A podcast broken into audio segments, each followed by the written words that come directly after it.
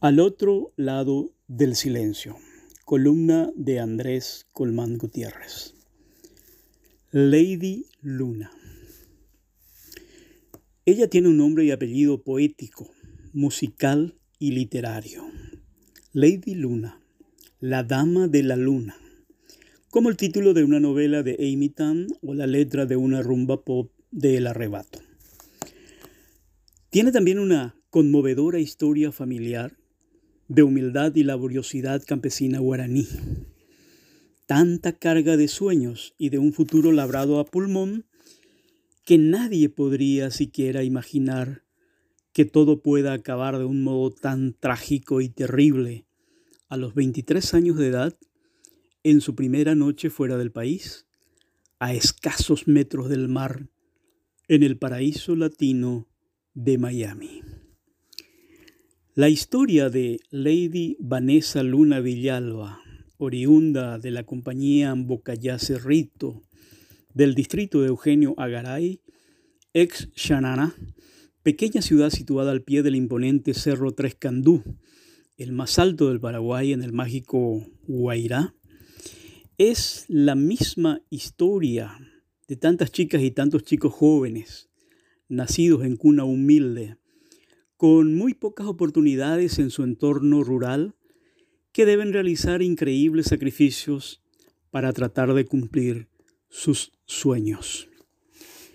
El de Lady Luna fue convertirse en enfermera, un oficio tan glorificado en estos días de lucha titánica contra el COVID-19 que ya proponen trasladar a una de ellas como primera mujer en el Panteón Nacional de los Héroes y que a partir de entonces debería llamarse también de las heroínas.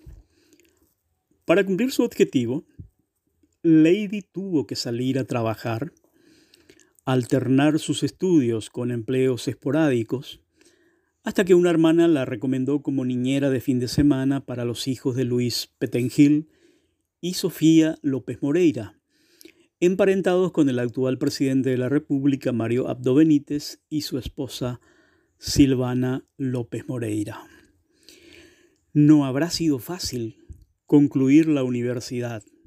Les faltaba entregar la tesis con los viajes de 216 kilómetros desde Garay a Asunción. Pero no cualquiera tiene oportunidad de trabajar para una familia acaudalada.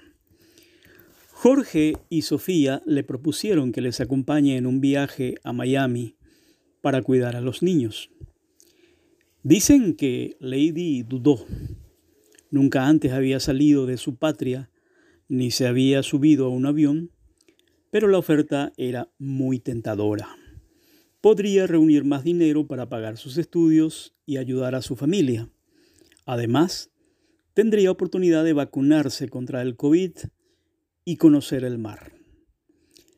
Le pidió la bendición a su mamá Juana y partió con su maleta de sueños. Cuán cruel puede ser el, destino que apenas en la primera noche de su llegada a tierra extraña, el lujoso edificio en que se encontraba el departamento de los Petengil López Moreira en Miami se derrumbó intempestivamente dejando hasta ahora un saldo de cuatro muertos y 159 desaparecidos, entre quienes se encuentran nuestros compatriotas Jorge y Sofía, sus tres hijos pequeños y la soñadora Lady Luna. Expresamos nuestra solidaridad con las desconsoladas familias que siguen esperando noticias de sus seres queridos.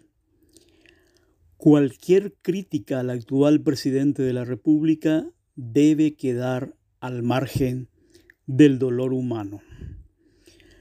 Por sobre todo, abrazamos muy fuerte a esa humilde familia campesina del Guairá que no sabe qué hacer, que se siente tan desamparada y desgarrada, a la que en principio se la dejó muy sola pero que ahora al menos tiene un mejor acompañamiento desde el Estado, esperando aún respuestas de lo que pasó con esa encantadora dama de la luna que nos interpela a través de su ingenua sonrisa y su mirada de ensueño, multiplicadas por la CNN y el New York Times.